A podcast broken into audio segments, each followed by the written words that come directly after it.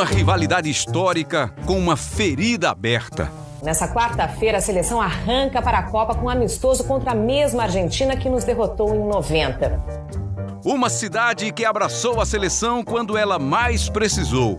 Em volta do hotel da seleção brasileira, centenas de pessoas confirmaram o que já era uma unanimidade entre os jogadores. Carinho como esse com a seleção não existe em outro lugar. Um astro do futebol mundial vivendo um dos momentos mais difíceis da carreira.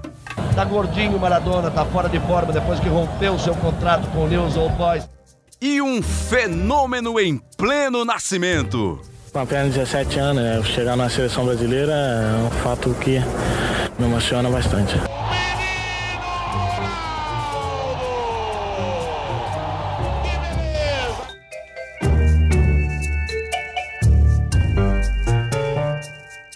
Todos esses foram elementos de um jogo entre Brasil e Argentina no Recife em 23 de março de 1994. Para as estatísticas, foi apenas mais um amistoso. Só que esse confronto tem um peso histórico que não dá para ignorar. Maradona tentava a retomada de sua carreira na seleção argentina depois de sofrer com as consequências da dependência química. Ronaldo, antes de receber o apelido Fenômeno, estreava pela seleção brasileira. Carlos Alberto Parreira fazia as últimas observações para fechar a lista de 23 convocados para a Copa do Mundo. Três meses depois, todos estariam nos Estados Unidos, mas com destinos completamente diferentes. No palco, os dirigentes da FIFA anunciavam o resultado de um julgamento sumário: a expulsão da Copa do Mundo do maior ídolo do futebol em atividade, Diego Armando Maradona. Acabou! É tetra! É tetra!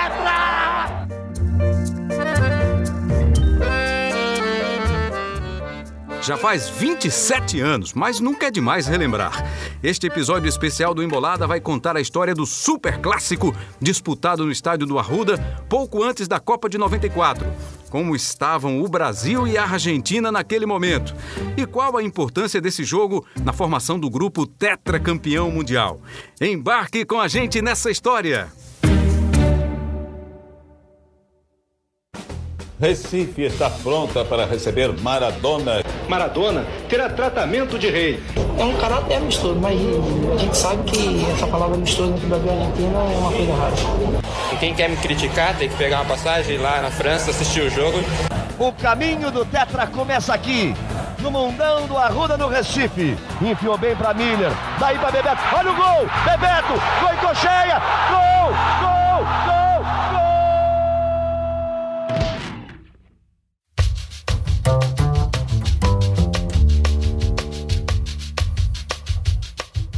Não é exagero dizer que, no século XXI, a relação da Argentina com o Brasil no futebol é de freguesia. Em cima dos argentinos, o Brasil ganhou uma Copa das Confederações e duas vezes a Copa América. Mas em 1994, o cenário era bem diferente. Os fregueses eram os brasileiros. Eram cinco anos sem vitória em cima da Argentina. A última tinha sido na Copa América de 89. Nesse intervalo, rolaram seis jogos. Um deles numa Copa do Mundo. Enfiou para Canija, fez a pinta e Tafarel, bateu! E é o gol da Argentina!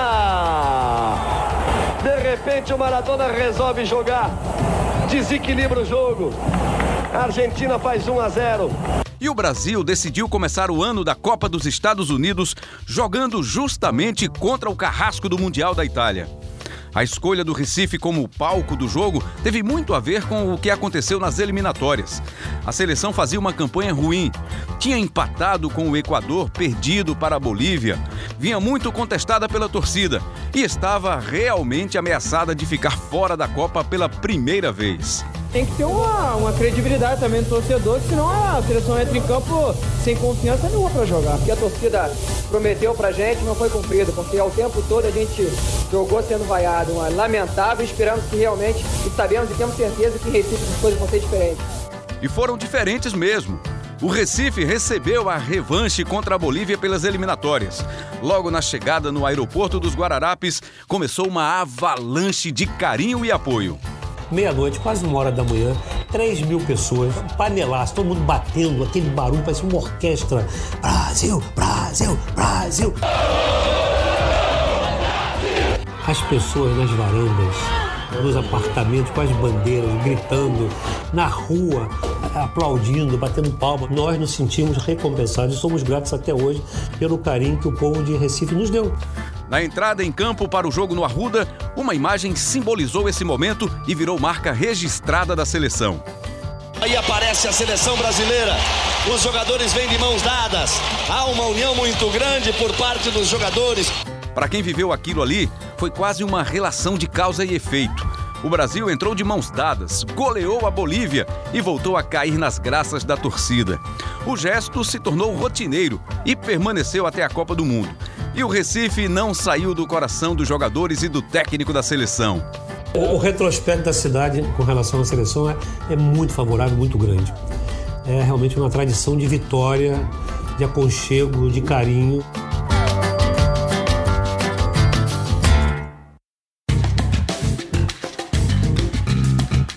Quando o amistoso foi marcado, Carlos Alberto Parreira tinha poucas dúvidas para fechar a convocação da Copa. A principal estava no ataque.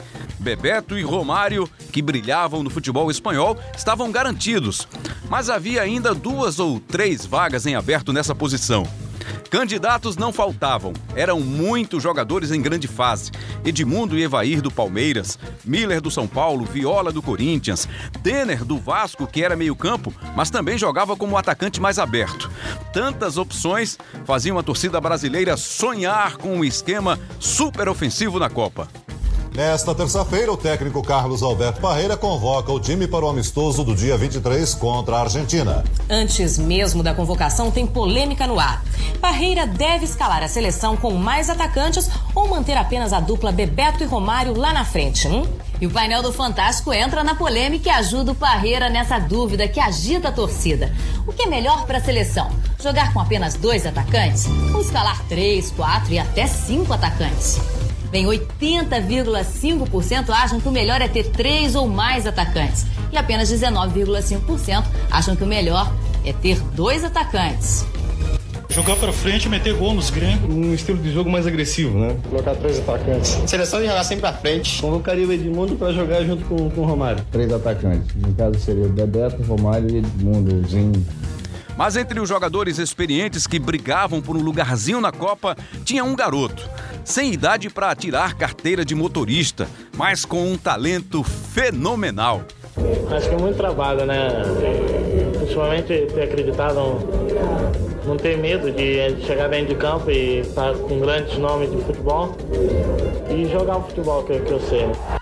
Ronaldo Luiz Nazário de Lima nasceu no Rio de Janeiro e tinha um sonho: jogar e ser ídolo no Flamengo mas morava muito longe do clube e a situação financeira da família não ajudava.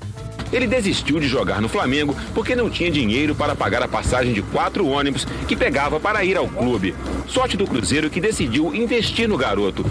Uma aposta certeira. Ronaldo brilhou demais pelo Cruzeiro no segundo semestre. Marcou 20 gols, somando aí o Campeonato Brasileiro e a extinta Supercopa da Libertadores. E muito antes de ser conhecido como fenômeno, ganhou um apelido que não durou muito. É o Diabo Mineiro. Foi assim que a revelação do Cruzeiro passou a ser chamado depois de fazer três gols no Colo-Colo pela Supercopa. No Brasileirão daquele ano, Ronaldo marcou 12 gols em 14 jogos. Um desempenho reconhecido pelo prêmio Charles Miller, que era dado na época aos melhores do campeonato.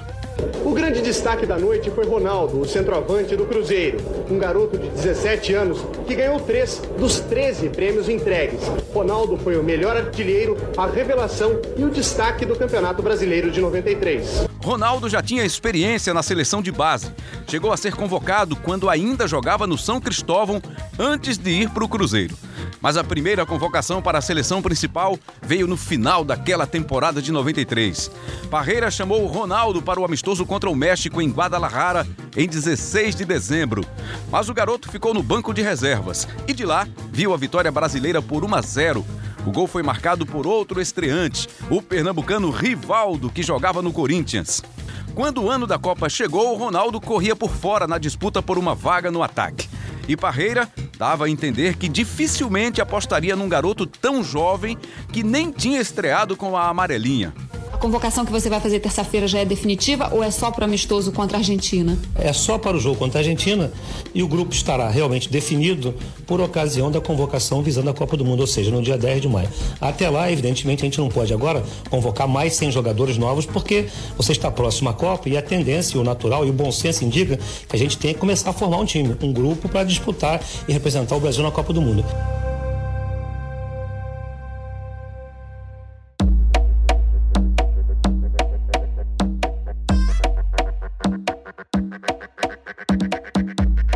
Chegou o dia 15 de março, data do anúncio da lista para Brasil e Argentina. E eis que o nome do garoto do Cruzeiro estava lá. Atacantes: Bebeto, Romário, Evair e Ronaldo. Com apenas 17 anos, né, chegar na seleção brasileira é um fato que me emociona bastante. Qual é o seu segredo?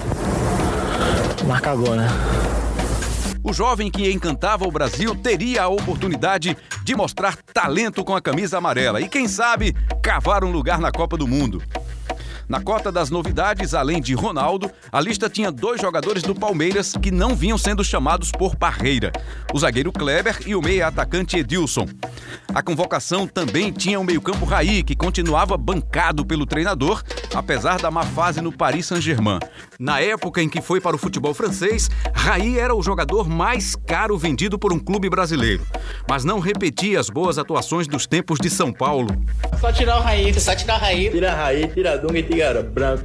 E quem quer me criticar tem que pegar uma passagem lá na França, assistir o jogo e comentar o que eles veem, não o que eles ouvem falar. Raí era o camisa 10 do Brasil. O 10 da Argentina também estava longe de sua melhor fase na época do amistoso no Recife. Mas os fantasmas de Diego Armando Maradona eram ainda mais assustadores.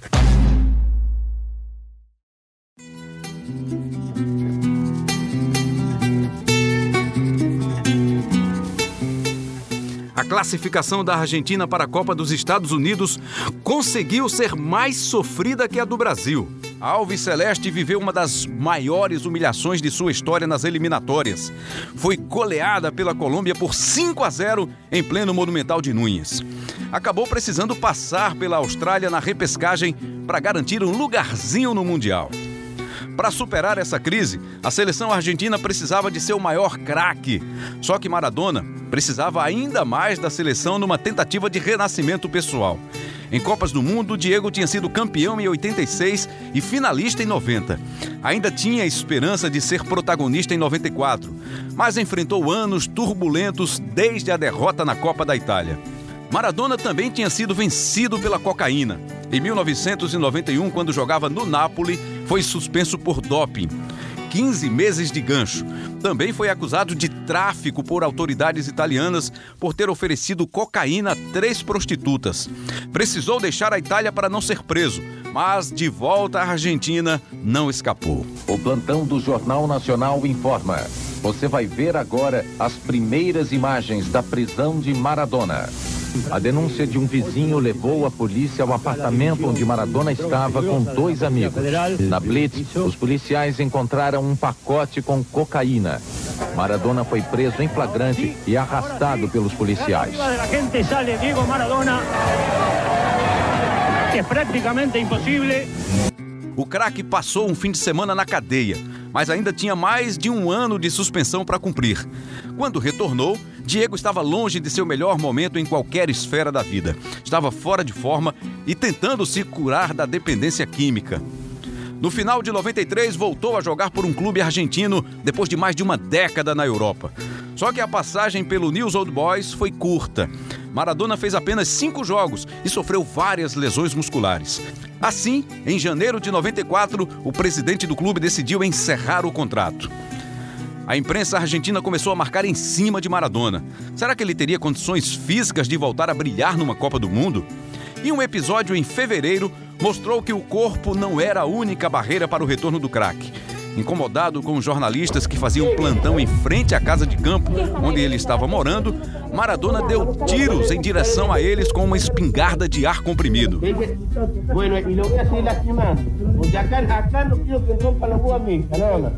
No. Diego, hay cuatro personas lastimadas. Maradona precisou prestar depoimento na justiça argentina sobre esse caso e enfrentava outras consequências jurídicas do problema com drogas. Ele estava proibido, por exemplo, de entrar no Japão, onde a seleção argentina tinha um torneio amistoso marcado. Falava-se até que os Estados Unidos negariam o visto a ele para a Copa do Mundo. Mesmo assim, o técnico da Argentina, Alfio Basile, bancou a aposta na recuperação. Maradona treinava sozinho ou em grupos menores de jogadores da seleção e estava determinado a viver no Mundial o seu canto do cisne. O amistoso contra o Brasil marcaria o retorno dele à seleção.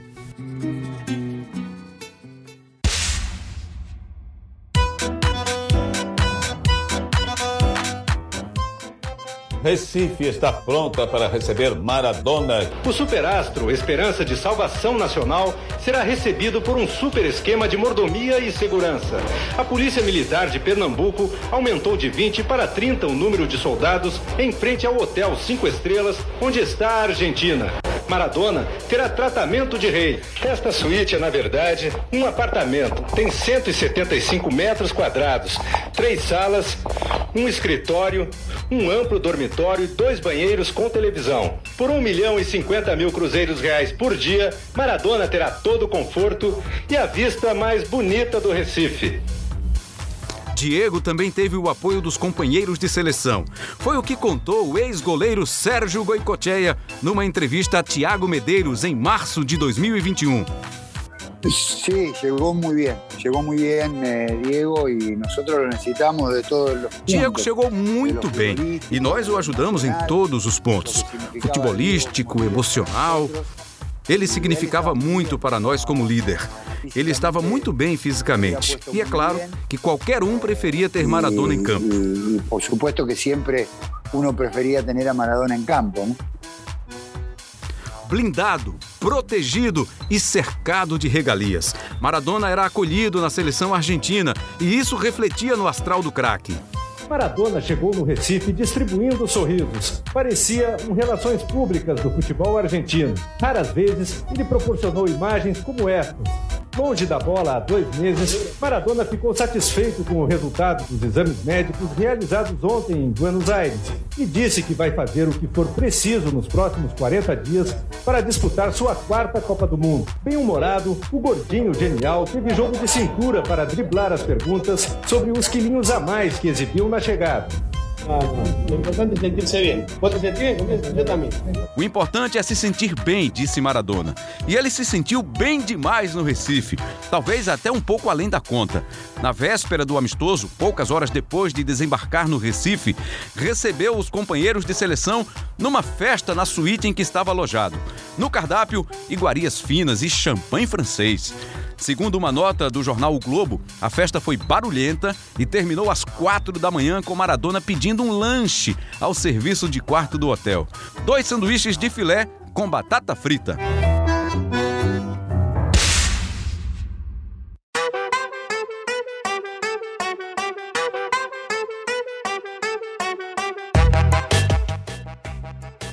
A seleção brasileira também teve festa no Recife, mas não fechada numa suíte presidencial, e sim espalhada pela cidade. Começou logo na chegada. É no aeroporto do Recife que a seleção brasileira ganhou seu último reforço. A torcida pernambucana é pura emoção, quase histeria. O clima dominava a cidade. Na véspera do jogo, verde e amarelo por toda parte em sinal de torcida.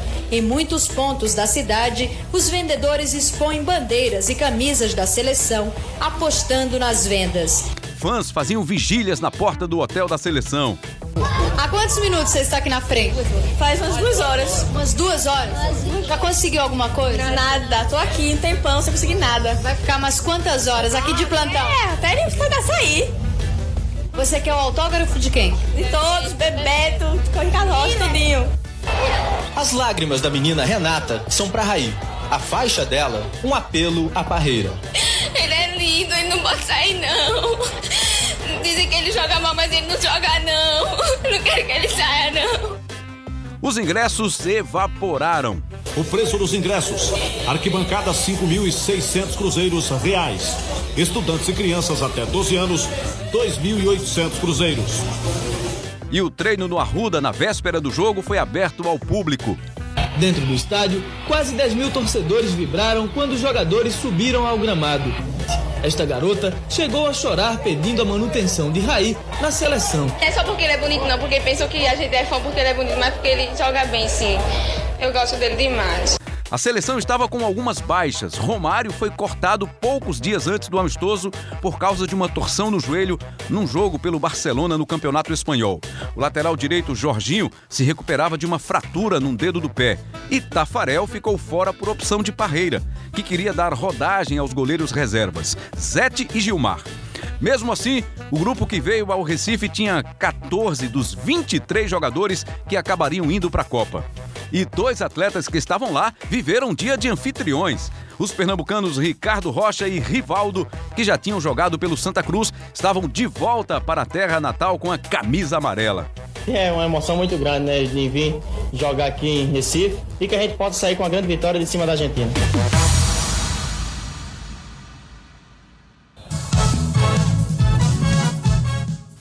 E então chegou a noite de 23 de março de 1994.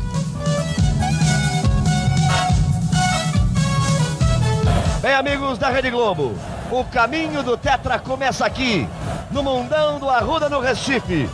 Daqui a pouco a seleção brasileira faz a sua primeira apresentação em 1994, abrindo o seu trabalho de preparação para a Copa dos Estados Unidos nos meses de junho e julho. Há dois dias, a cidade do Recife respira e vive a seleção brasileira de futebol.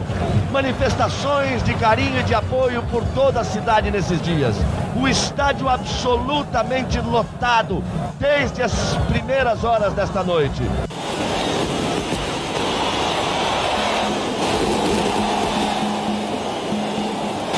Carinho pela seleção já toma quase toda a arquibancada do estádio do Arruda. 80 mil pessoas, 100 mil, difícil, difícil dizer.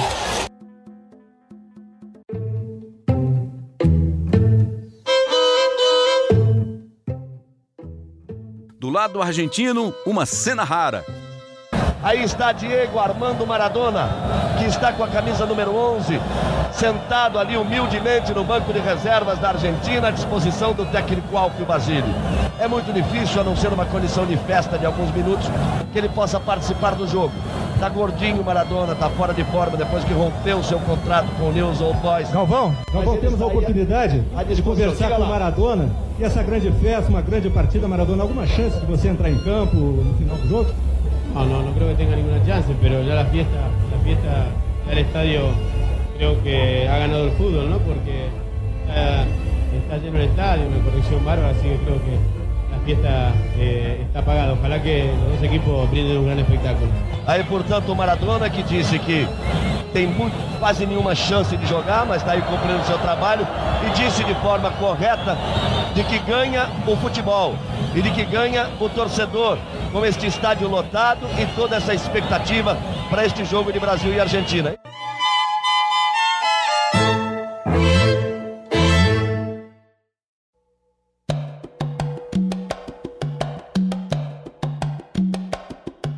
Brasil entrou em campo com Zete, Cafu, Ricardo Rocha, Ricardo Gomes e Branco, Mauro Silva, Dunga, Raizinho, Bebeto e Miller.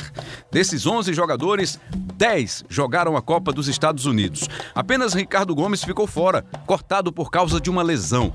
E seis desses atletas foram titulares na estreia do Brasil contra a Rússia. A escalação da Argentina no amistoso: Goicocheia, Dias, Vasquez, Cáceres e Chamou. Redondo, Simeone, Canha e Léo Rodrigues, Garcia e Batistuta. Oito desses onze jogadores estiveram no Mundial de 94. Cinco foram titulares na estreia contra a Grécia. Mas voltemos ao Arruda. Não demorou muito para o Brasil abrir o placar. Com apenas seis minutos do primeiro tempo, Bebeto marcou. Ele se arrisca, vai à frente, a torcida gosta. Enfiou bem para Miller. Daí para Bebeto. Olha o gol! Bebeto! Gol em! Gol! Gol! Gol! Brasil! É do Brasil! Bebeto Artilheiro! Deu pra sentir! Seis minutos, primeiro tempo! Brasil! Veio no Miller! No Miller do Bebeto! Botou na frente! Foi cocheia, bateu nela e saiu no desespero! Pega que dá, pega que dá, não deu! Bebeto 1 a 0 Brasil. Com Maradona no banco, o papel de protagonista da Argentina no jogo ficou com Gabriel Batistuta. O bate-gol jogava na Fiorentina da Itália e era o principal centroavante argentino daquela geração. No Arruda, ele teve algumas chances de marcar. Batistuta na perna direita, redondo na esquerda, daí para ser Batistuta. Partiu, bateu! Passou um foguete à esquerda do gol do Zete. Batistuta e Ricardo Rocha. Aí ele é perigoso. Batistuta bateu e Zete pegou. Tinha gol amadurecendo, mas não era da Argentina e sim do Brasil. Com um atacante que só foi titular porque Romário estava machucado. Enfiou para Miller. Abre espaço, olha a chance, bateu na trave joga uma de suas maiores partidas na seleção brasileira, o centroavante Miller. E olha que ele já jogou, hein? Quem também aproveitou a oportunidade no amistoso foi Raí. O camisa 10 juntou a pressão das críticas com o apoio da torcida e fez uma boa partida. Na lista de atuações feita pelo jornal O Globo, Raí ganhou nota 8. Também recebeu elogios de Parreira, que disse à Folha de São Paulo, aspas, em quatro jogadas brilhantes, ele mostrou que não esqueceu seu grande futebol. Fecha aspas. Como não estava 100% fisicamente, Raí saiu no intervalo. Foi substituído por Rivaldo. No segundo tempo, a Argentina voltou com Maradona ainda no banco de reservas, mas levou para o campo uma dose a mais de violência. Boa jogada no seu. Olha só o Simeone. O Ricardo Rocha já foi lá, o Moser também. Já meteram o dedo na cara do argentino, por quê? Porque ele pisou na mão do Rivaldo. Olha só, quer ver? Primeiro faz a falta dura, depois. Agora, olha só, olha lá, pisou na mão do Rivaldo. Ricardo Rocha já foi lá e deu um aviso para ele. E o Moser também. Atitude covarde. O repertório de pancadaria foi extenso. A enfiada de bola pro Miller, olha a proteção, ele joga muito bem com o corpo. Botou na frente, meteram o cotovelo nele. Tem que pintar cartão aí. Olha só como o Cáceres foi com o cotovelo no rosto do Miller. Não é para cartão amarelo não, isso é cartão vermelho. Confira comigo na repetição, que ele olha e agride com uma cotovelada. Isso é agressão. É lance para cartão vermelho. Ele acomodou e deu só o amarelo. Tá certo, Arnaldo. O jogo teve 69 faltas, um número alto para um amistoso. 40 foram cometidas pelos argentinos, 29 pelos brasileiros. O árbitro foi o pernambucano Wilson de Souza Mendonça, que aos 29 anos de idade apitava o primeiro jogo internacional da carreira. Apesar da violência do jogo, Wilson deu apenas quatro cartões amarelos: três para a Argentina e um para o Brasil. O tempo foi passando e Parreira fez outras mudanças na seleção. Saíram Ricardo Gomes, Branco e Dunga. Entraram Moser, Leonardo e Mazinho. O time ficou mais veloz e o segundo gol foi uma questão de tempo. Saiu aos 32 minutos do segundo tempo, em mais uma parceria entre Miller e Bebeto. Miller cruza, olha o gol! Gol!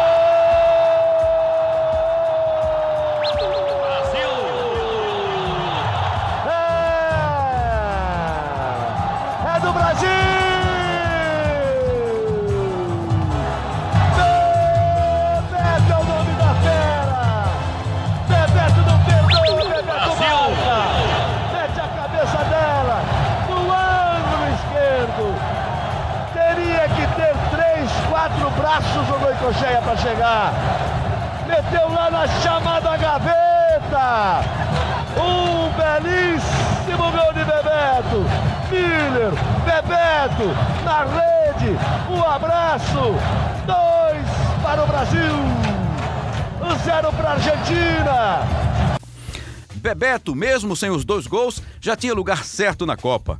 Miller, com duas assistências, colocou os dois pés na lista final. E com o placar encaminhado, Parreira pôde fazer mais uma experiência, dessa vez no ataque.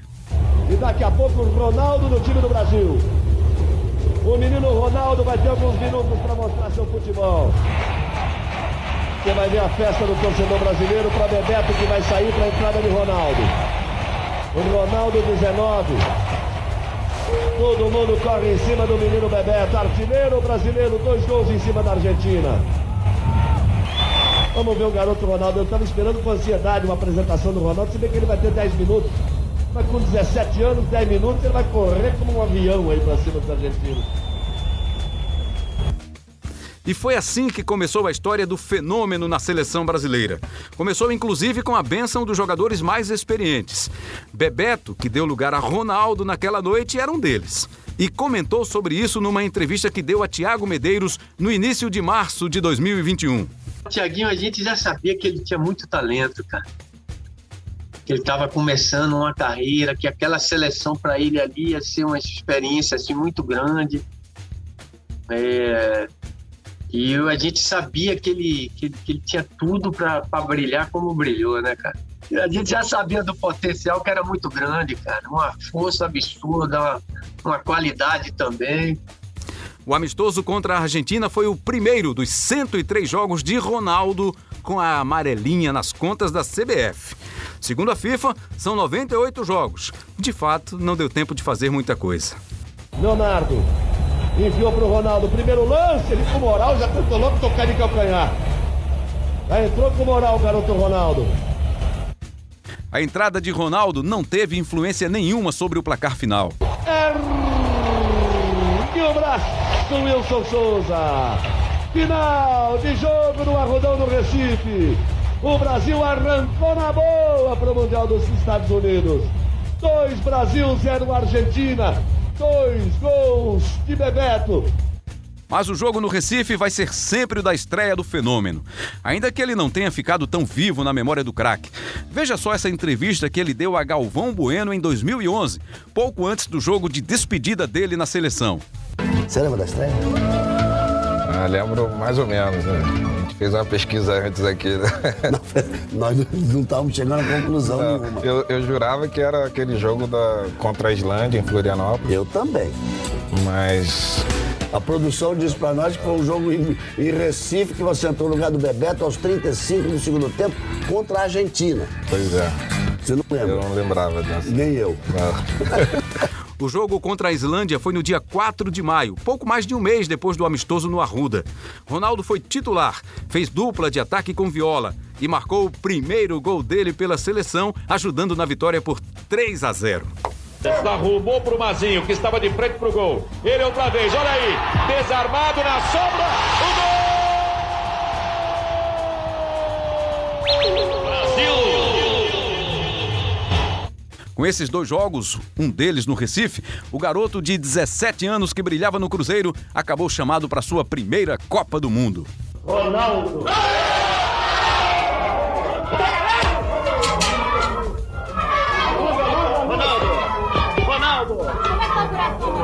Wellington! Ah, disparou completamente. A emoção realmente é muito grande. Ô, Ronaldo! Realmente é muita emoção e. Difícil falar no momento desse.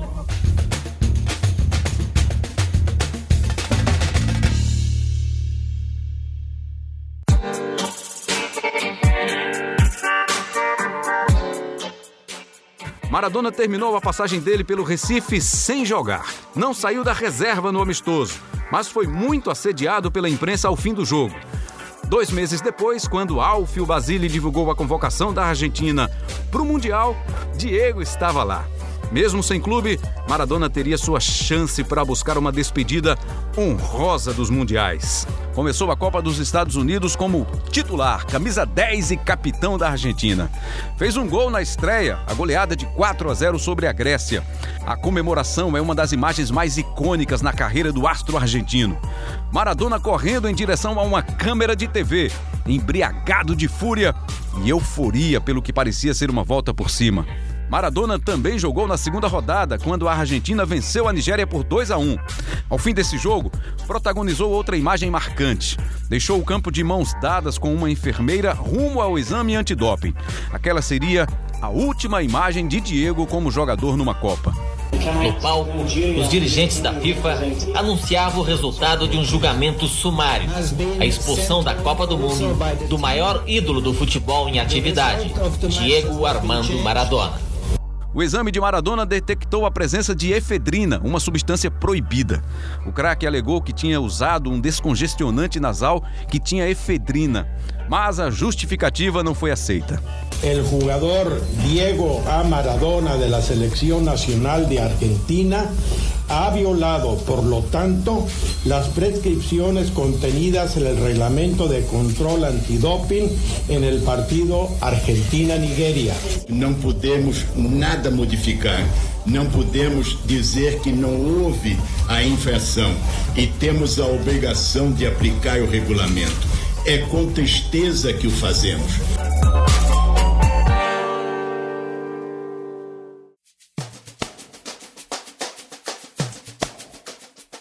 A história de Maradona nas Copas terminava marcada pelo doping. E a de Ronaldo começava de forma discreta. Ele não jogou nem um minuto sequer na campanha do Brasil, mas estava no grupo e pode dizer: foi campeão mundial em 94. Vai partir, vai que é sua, Tafarel! Partiu, bateu, acabou! Acabou! Acabou! É tetra! É tetra! E com a taça em mãos, a seleção cumpriu uma promessa feita meses antes, ainda na época do amistoso com a Argentina. A primeira parada da delegação na volta ao Brasil foi no Recife. O carinho que surgiu no jogo contra a Bolívia em 93 e tinha se fortalecido no jogo contra a Argentina em 94 ganhava uma retribuição inesquecível para que a cidade ficasse marcada de vez como um lugar fundamental na história do Tetra. Estava preso, contido, né? As primeiras lágrimas caíram em Recife, sobrevoando Boa Viagem, que o piloto da Vale falou assim, olha, gente, eu vou descer, vou fazer um rosa, né? O máximo que eu puder, para que vocês possam ver a multidão que está lá embaixo. Nossa Senhora. Todo mundo chorou. Quando eu vi aquela praia mutuada, eu fico arrepiado até hoje, foi impressionante. Eu curti todos aqueles momentos, cara. Não, não parei um momento, assim, agradecendo o público.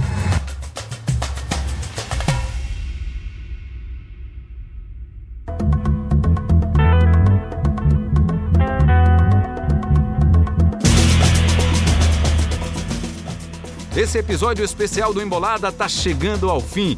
Todos os áudios de arquivo que você ouviu fazem parte do acervo da Globo. Então cabe um agradecimento enorme às equipes do Acervo do Recife, no Rio de Janeiro e em Belo Horizonte. Em especial aos pesquisadores Meriângela Muniz, Tânia Cunha, Eduardo Albuquerque, Leone Pissurno, Luciano Cesário e Sávio Rodrigues. Agradecimento também a Tiago Medeiros, apresentador do Globo Esporte Pernambuco, que fez entrevistas com Bebeto e Goicocheia, que foram aproveitadas neste episódio. A entrevista de Carlos Alberto Parreira foi feita em 2014 para a série de reportagens O Recife da Seleção, exibido no Globo Esporte Pernambuco antes da Copa do Mundo daquele ano. A produção, o roteiro e a edição foram de Leonardo Aquino. Eu sou Rembrandt Júnior. Obrigado pela audiência e até o próximo Embolada.